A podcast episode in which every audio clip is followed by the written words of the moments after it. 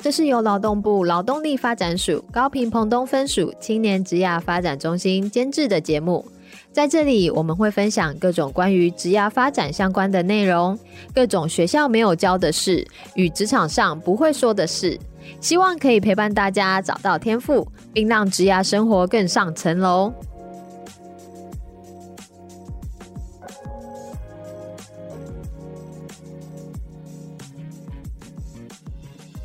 Hello，欢迎大家来到幼思沙龙，我是黛西。嗨，我是舒婷。在今天的节目当中呢，要跟大家一起来聊的是求职小技巧。我想大家最近看到，就是每天的一个确诊数是呃突破新高的状况下，我想大家在生活或者是工作当中，多少都会受到影响。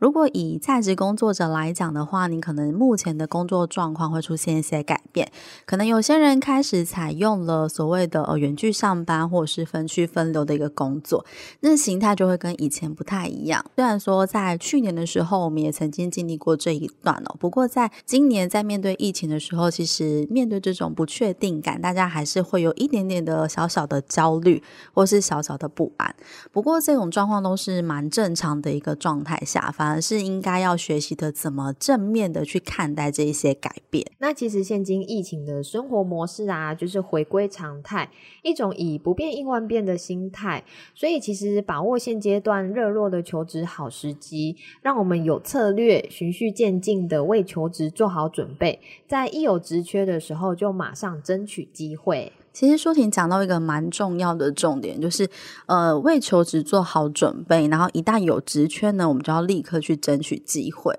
虽然是在疫情之下，但其实现阶段其实也是一个求职的旺季。那其实有些企业也因为疫情，其实他们新增了蛮多的一些职缺，所以整体的就业市场来讲还是有机会的。但是在这个前提之下，其实我们都应该要先做好准备。不过第一件事情，我想要先来聊的就是说，当疫情打乱了我们所有的一些求职的节奏，然后这一波疫情又出现一些新的职业选择，在这一段时期的时候啊，你。觉得我们要怎么样去做好，就是所谓的寻职的一些规划？嗯，其实相信很多人啊，特别是即将毕业或要踏入职场的青年啊，一直都有这样的念头，只想着要工作，却不知道为什么而工作，然后可以做什么工作，那甚至是到什么样的阶段才叫准备好了要工作？其实很简单的三个题目哦，可以先问问看自己。第一个问题啊，就是先厘清我要工作吗？哦，这可能就是我要工作吗？我觉得好像蛮有趣的。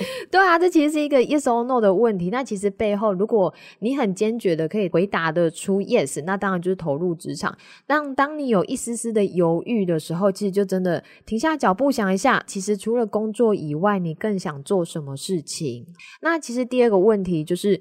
我的工作目标是什么？我要找什么工作？我适合做什么工作？我可以做什么工作？这其实都是不同的面向。那好像等一下我们也可以来好好做个这样子的分享。那第三个题目啊，就是做好求职准备。求职准备跟工作准备不一样哦。求职准备其实很简单的是，当然你的履历跟自传准备好了吗？其实青年可以先厘清自己求职的动机，面对求职啊，先清楚的了解自己的想法是什么。那想要工作的真正原因，如果很直觉的反问，觉得诶啊，这就是啊，我就是要工作啊，那当然就是投入职场。但是当你开始有一点哇。我要工作吗？开始有点犹豫的时候，想一下哦，你的下一步比较常见的可能就是短期的职训进修啦，好，或者是继续读研究所，或者是也蛮多人会投入公职或国家考试的准备。只要是有干扰踏入职场的决心哦，我觉得就可以停下脚步，好好先厘清然后做一个时间安排、行动规划。不然，其实三心二意的状态下，我们很坚决的踏入职场，但是又很容易因为分心而离开职场，就没有成就，就是没有办法好好的做一件事。其实有的时候蛮容易会遇到，就是。如果我是应届毕业生，然后我当下在找工作的时候，嗯、我可能会想说，那我是不是也可以一边找工作，然后一边来准备研究所的考试？嗯，是在我们在做哦，比如在服务的过程当中，嗯、其实也会遇到青年朋友遇到这样子的困境，对不对？是在个别咨询里面，其实蛮多青年会有这样的期待，就是我必须要有收入嘛，就一边工作，然后一边去准备可能公职啊或某些国营事业的考试，当然可行，但一定要做好时间规划跟安排，否则工作一累，你书读不好，或者读书又影响白天上班的时间、精神状况，其实真的都没有一个好结果。一定要做好一个时间安排跟行动计划。所以，如果要评估我要工作嘛，其实也有蛮多的面向，可能可以从比如说经济端的方面来看。是，如果我真的在经济上面是很充裕的，然后自己又希望可以有更多的一些，比如说哦，念研究所想要扩展自己的一些视野，嗯，或者是想要好好的投入到公职的一些考试，其实还是可以用一些客观的角度来帮自己做一些规划，对不对？嗯，没错，一定要客观，用主观其实很容易就陷入只有我想，其实可以多听听看别。别人怎么建议或别人怎么说，嗯，也可以去看一下自己手上有什么样的资源，然后再帮自己来规划一下。哎，我到底是要投入职场，要直接进到工作领域了，或者是我想要去考公职、考研究所，做一些不一样的一些改变。嗯，不过我觉得就是可能在我们毕业的时候啊，嗯、老师啊，或者是家里的就是爸爸妈妈都会跟你讲说，哎，找工作就是有就好啦，就不要再挑。可是先求有，再求。好，其实是不是还是有些层次上的不同？嗯，真的，这是很多，特别是刚刚第一时间踏入职场的青年会面临到的，好像旁边资讯量又太多了，我到底要怎么去设定我的工作目标哦？其实可能先也是三个面向来思考看看，我想要做什么，就是我理想中的工作样貌是怎么样子的，我的工作价值观是什么样的一个内容，那再来是我适合做什么，我的特质。是比较适合在什么样的职场、什么样的职业文化里面？那我可以做什么？我有什么样的能力可以来胜任工作？其实检视自己在选择工作目标时的想法，是一种聚焦跟选择的历程。那大致上啊，在个别咨询里面，我们会比较呃，从兴趣、能力。特质还有价值观等线索，搭配外在的职缺机会哦，去考量企业的属性与自己的配搭，然后从中选择出现阶段比较适合自己的那一个机会。所以，其实我们一直在讨论的适合自己的工作，然后设定寻职目标，其实就是一个聚焦，从一个聚焦范围内去做一个职缺的机会选择，而不是绝对铁口直断的那个完美答案。那当然，目标如果稍微明确了，可以再更深一步的去想哦，这个工作能不能为自己强化能力，具有挑战性，或者是能为职涯带来一些加成的效果，就是未来有一个发展性。好，那实现长期的职涯目标啊，或者是实现自我，就刚刚提到的，我理想当中的工作样貌，我能不能借由接下来的工作机会里面去开始实现自己？那用这样的方法，呃，来做一个。职业目标的一个评估，然后让原工作领域持续累积能力以外，你也可以开始去想未来的一个机会会在哪里。不过在这边呢、啊，我想要帮听众朋友问一下，因为嗯，嗯，假设说我心中目标期待的工作，可能想要从事啊、呃、行销企划，那可能目前现阶段可能我的能力不太够，能够直接面试上这份工作，或者是这样子的职缺，其实是蛮呃缺少的。那我到底是要一直找找到我真正想要的工作，再去踏入职场，还是说其实我们也可以从比如说相关的领域当中去跨入职场？嗯，这个其实会比较建议是从相关的领域跨入职场。我当然不会是绝对那个答案一定是只有他，其他我都不做。那其实会比较好的一个循序渐进的方法是，其实从周边有关行销啊、企划这些工作项目来看，它有哪些工作的内容。那相对应的工作内容或相类似的工作内容，其实就可以来做投入。呃，我举个例子好了，其实行销企划会有很多面向，有些可能是活动，有些是文案。那其实青年可以从自己目前有的能力，然后投入其中一个工作项目，间接的去慢慢靠近自己理想当中的那个职业场域。所以最怕的是说，比如说我想要做企划类的工作，嗯、可是你先求有的情况下，先去做了一些可能跟企划的呃核心本质不太一样的工作，反倒没有办法累积相关的一些能力。其实对于未来要转入这个职业当中，会增加它一定的难度。嗯，没错，那个距离就会比较远一点的，嗯、一定要先从相类似或相同工作类型的项目来做选择，可能是比较适切的。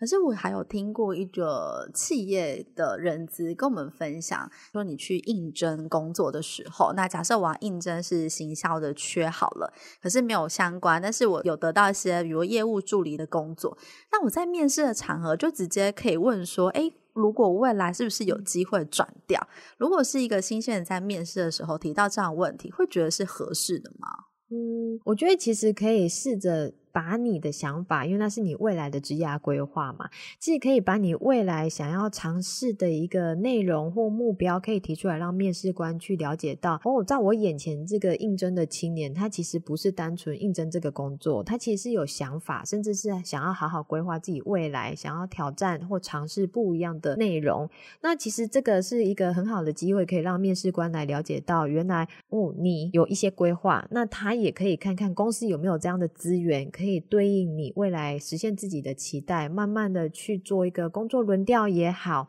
或职务升迁都是有可能的。我觉得这是一个好时机，可以跟面试官来做讨论。但是可能要提醒，就是如果我真的顺利的假设面试到了一个业务助理的职缺，嗯、其实还是应该要做好自己本分工作，对不对？当然，当然，不然会觉得好像就是假挖来 跨挖挖，就是那种感觉。先顾好基础，再往上去累积，这样、嗯、先做好自己本分内的工作，嗯、然后从这份工作当中真的去累积一些能力，而且去创造出自己的亮点。我想不仅是、嗯。自己在工作当中，公司里面的内部轮调，其实也有机会能够让自己去踏到一些更大的一些领域哦。嗯，没错。对，那我们都做好了，就是内在的准备。我们从自己的兴趣，从自己的特质，然后从能力重新去盘点，然后再去思考一下我们的在选择工作的一些价值观之后，当我们都做好准备了，那我要准备什么样的工具，然后让我能够顺利的跨入职场？这个部分不要忘了，绝对是履历自传。其实履历介绍好值得再开一集来聊哎、欸，单纯一集真的，对，单纯一集来聊 履历自传。对，那其实履历自传，呃，也很难是一言以蔽之啊。其实真的要慢慢慢慢的去调整自己的履历，不会是一个完美的履历套在你身上，它就是一百分，很难。所以其实要靠多次的一个修正跟调整。那不过也要认真的去提醒大家哦，我们很常说履历跟自传，不要忘了，除了履历以外，自传也是不可或缺的内容，一定要写自传。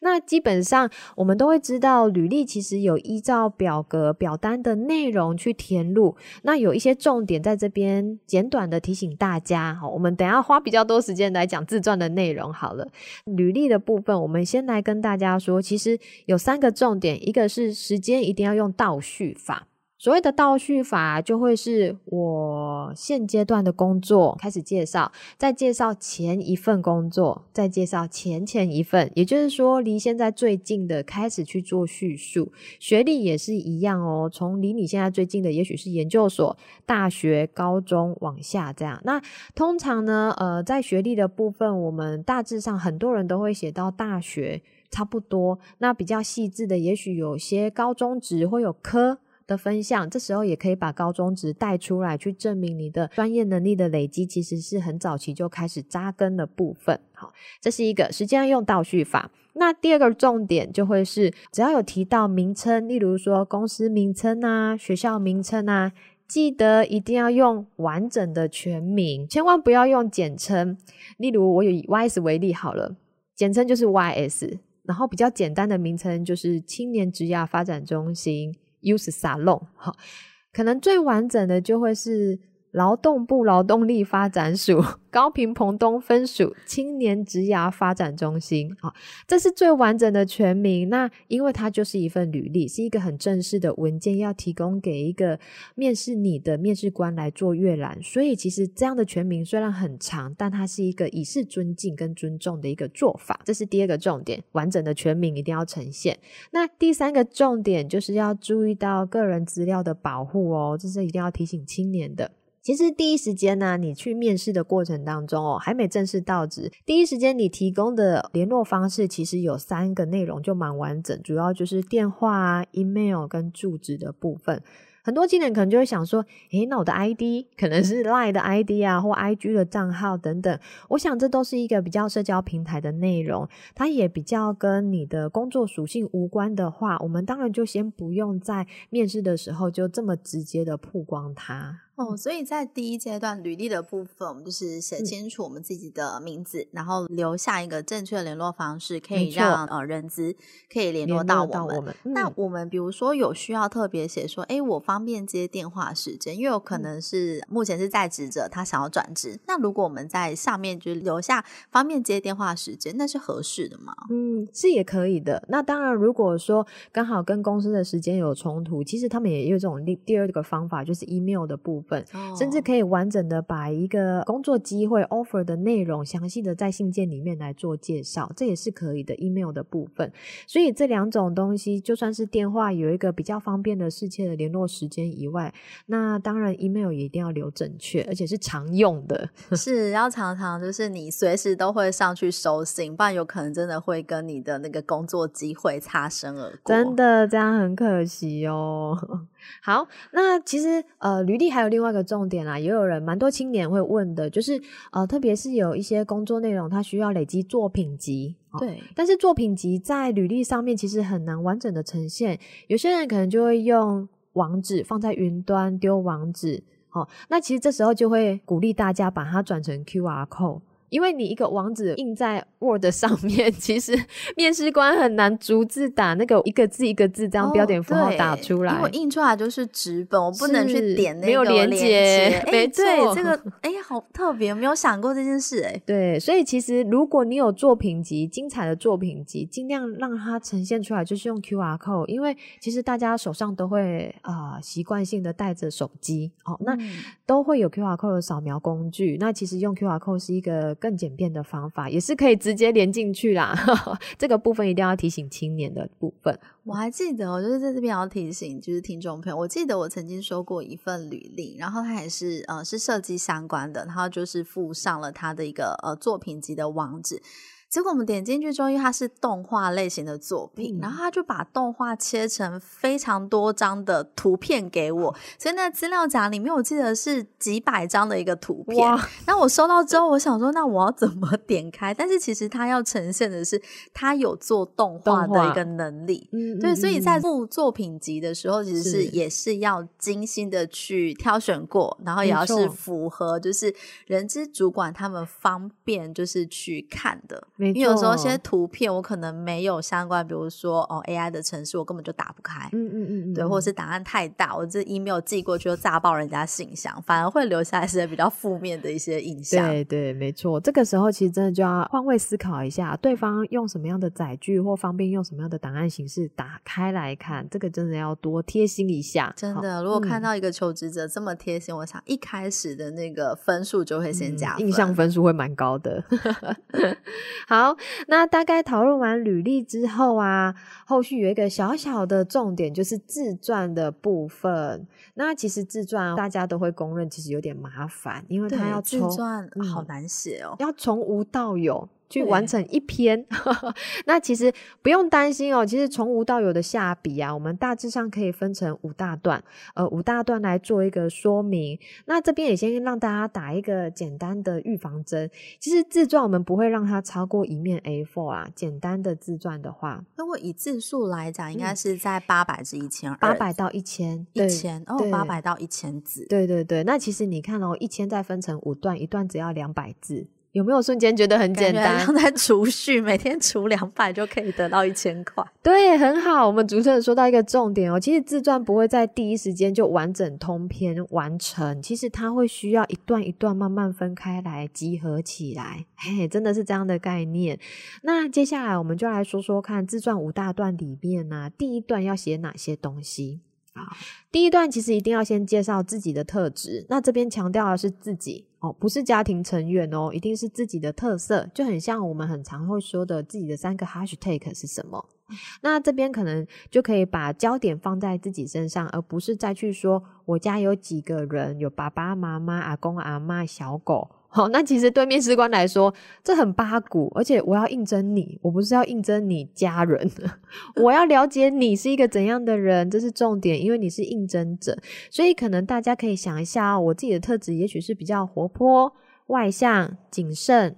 或者是其实精算，好，这也都是一个很好的工作特质。那尽可能在第一段去说明出自己有的一个正向的特质，来好好描述一下自己，让面试官可以了解你是一个怎样的工作者。那这个特质是不是要跟我们要应征的职务其实要有一些相关联？嗯，可以是有相关联，但可能面试官也会更想去知道说你是一个怎样的人。当然，这很难去切分说有关跟无关呐。那尽量是可以把自己在第一时间就可以让人家观察到的三项正向的特质展现在第一段。也许面试官在跟你做应对的时候，也会有点哦，就延续这三个线索来观察你。嗯，这是一个引发他的兴趣，继续来问我。对，这是一个很好的引导。嗯、对，这是第一段的部分，所以千万记得就写自己就好喽，不要再一直花很多的字数来描述家庭成员的部分哦。那第二段呢，就是介绍过去自己所学，然后专业累积的历程。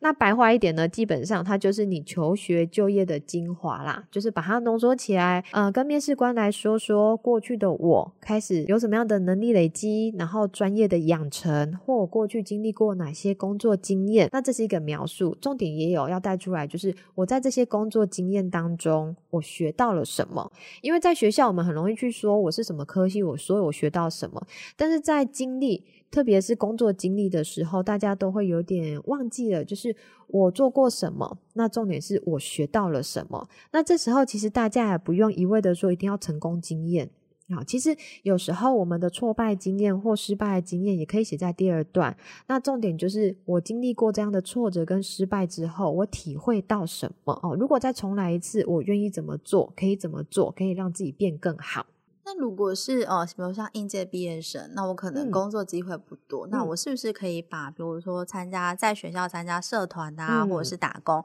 甚至比如说呃，学校参加一些分组竞赛的一些分工，然后在团队里面扮演什么样角色的这种经历，是可以展现在我的自传里，对不对？没错，没错，这个也就是应届毕业生可能大家都会忽略思考的一段。其实你在学校除了教室以内的，在学校里面的社团、校外活动参加了竞竞赛或赢队，这些全部都是你可以写进去的。那当然不是像流水账啦，其实就是把一些你觉得对你来说比较有收获的那些经验截取出来做撰写。所以，我们前面两段架构差不多，现在要写到中间的核心了嘛？没错，其实三四段啊，就有点是大魔王的阶段。我想 大家三四段应该都会琢磨很久。没错，第三段呢，其实有点跳脱出自己喽。其实第三段要把自己拉到跟接下来要应征这一个工作跟相关联。其实第三段比较多会去写自己对这一份工作的诠释。所谓的诠释呢，就是说说看你自己对这一份工作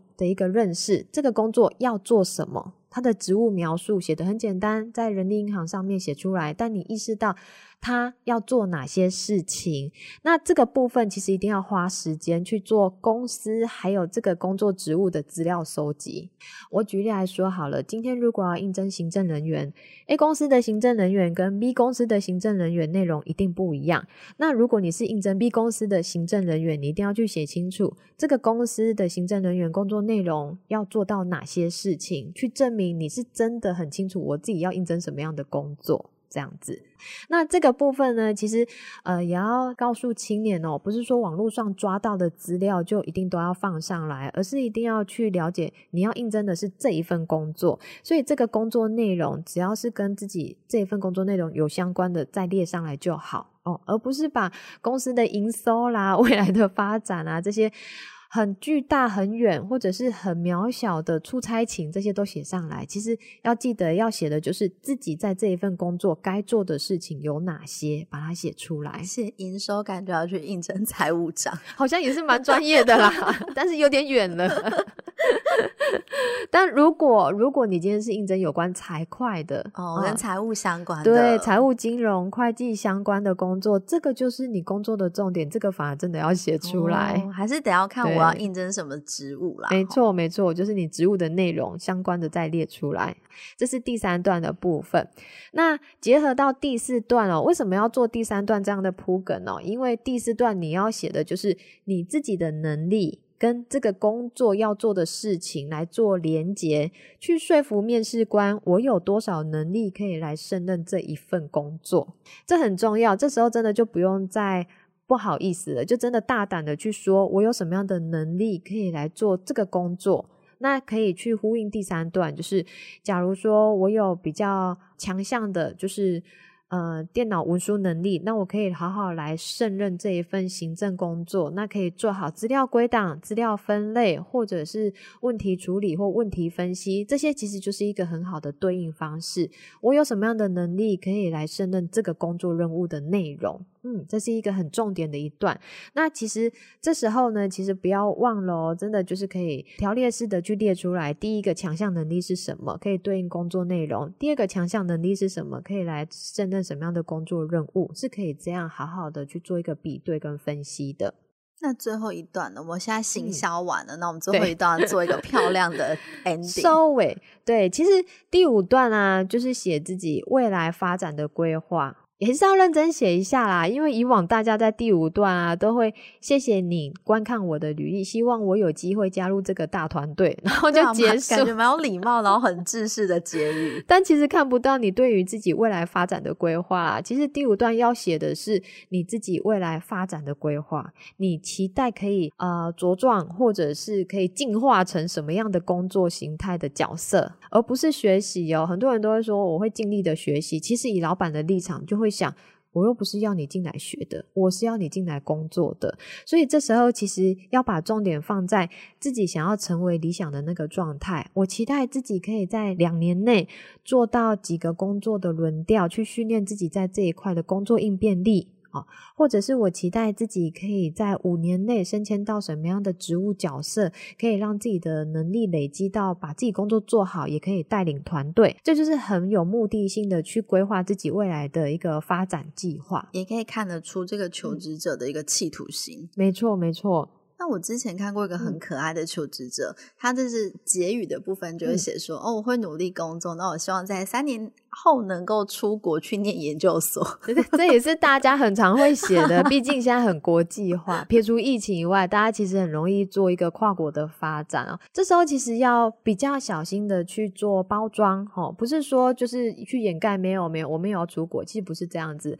而是要做一个好好的包装，就是说，如果今天你应征的公司有海外。部门其实你可以去强调你自己有意愿朝海外发展这一块来做进行哦，还是得要跟我印证这个职务扣在一起。对，其实以很常以老板的立场来看的话。因为我培养你成熟了，但是你要走了，对，你要出国去发展的，那其实对老板来说也会蛮心痛的。所以这时候其实会鼓励大家哦，第五段其实未来的发展计划真的可以好好思考一下，我想要做哪些事情是可以在这个公司里面往上去做发展的。对，这个部分会鼓励大家多留意做撰写，千万不要再写谢谢你的观看，我会努力，然后我也会期待加入这个大家庭。其实这就是扣分。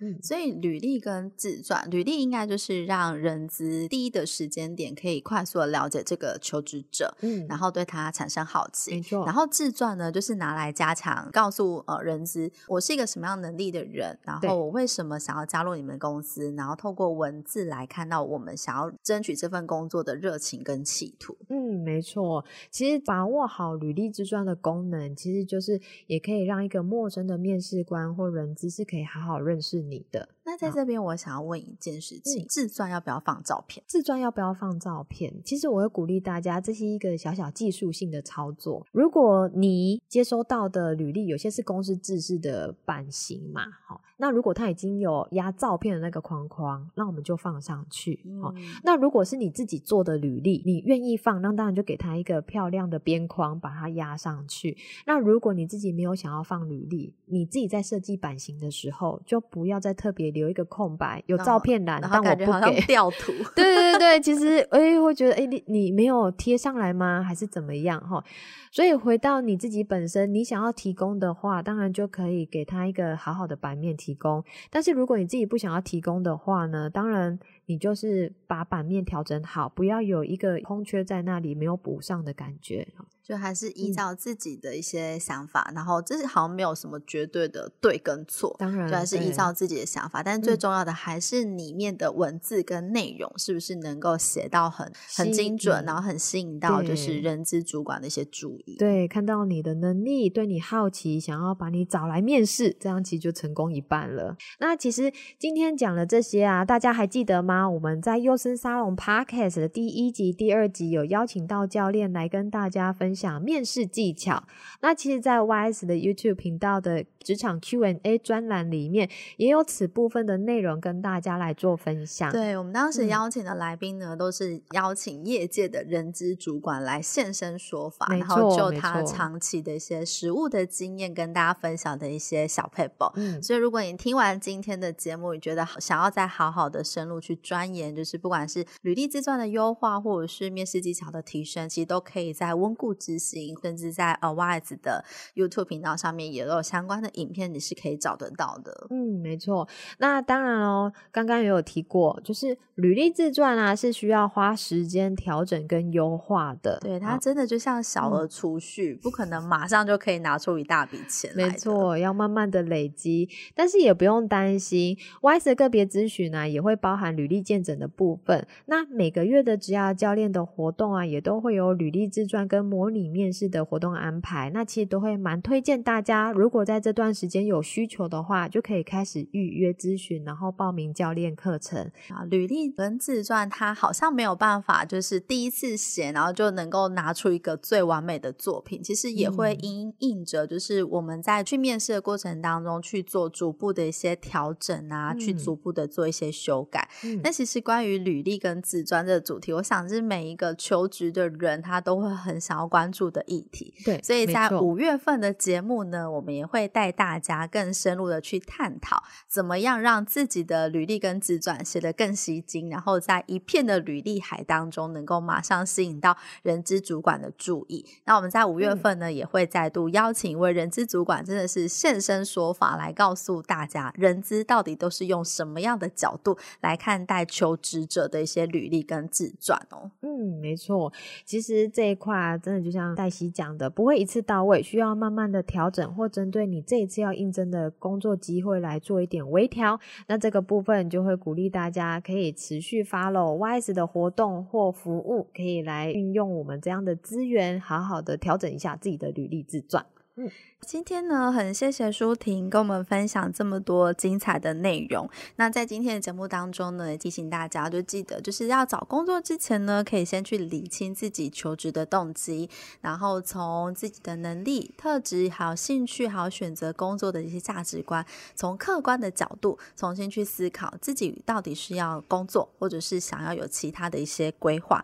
那当然，如果你已经决定好，你就是要投入职场了，那就记得要有步骤的，然后用。用实地的一个体验的方式去执行自己的履历跟自传。那履历自传这种东西呢，就像小额储蓄，它不可能一觉醒来你就累积到一百万，它是必须要不断的去做一些调整。那每一次的履历都去做一些优化，才能够让每一份的履历都达到一个非常完美的一个状态。嗯，没错。那其实呢，不要忘了哦，在 WISE 这边，如果你真的在写履历自传上面会有需要有人跟你一起讨论，然后用一些策略的方法。法来完成你的履历自传的话，都欢迎回来 YS，运用 YS 的资源，好好把你的履历自传跟模拟面试好好练习一番。那虽然疫情就是最近有影响到我们的生活跟工作，但是大家也不要焦虑，因为这是一个必然的一个过程。那我们只要就是随时准备好自己，其实都可以用比较正面的一个心态去看待疫情下的各种变化。嗯，那今天很谢谢舒婷来到节目当中，那祝福大家接下来的求职可以一切顺利，而且可以求职成功。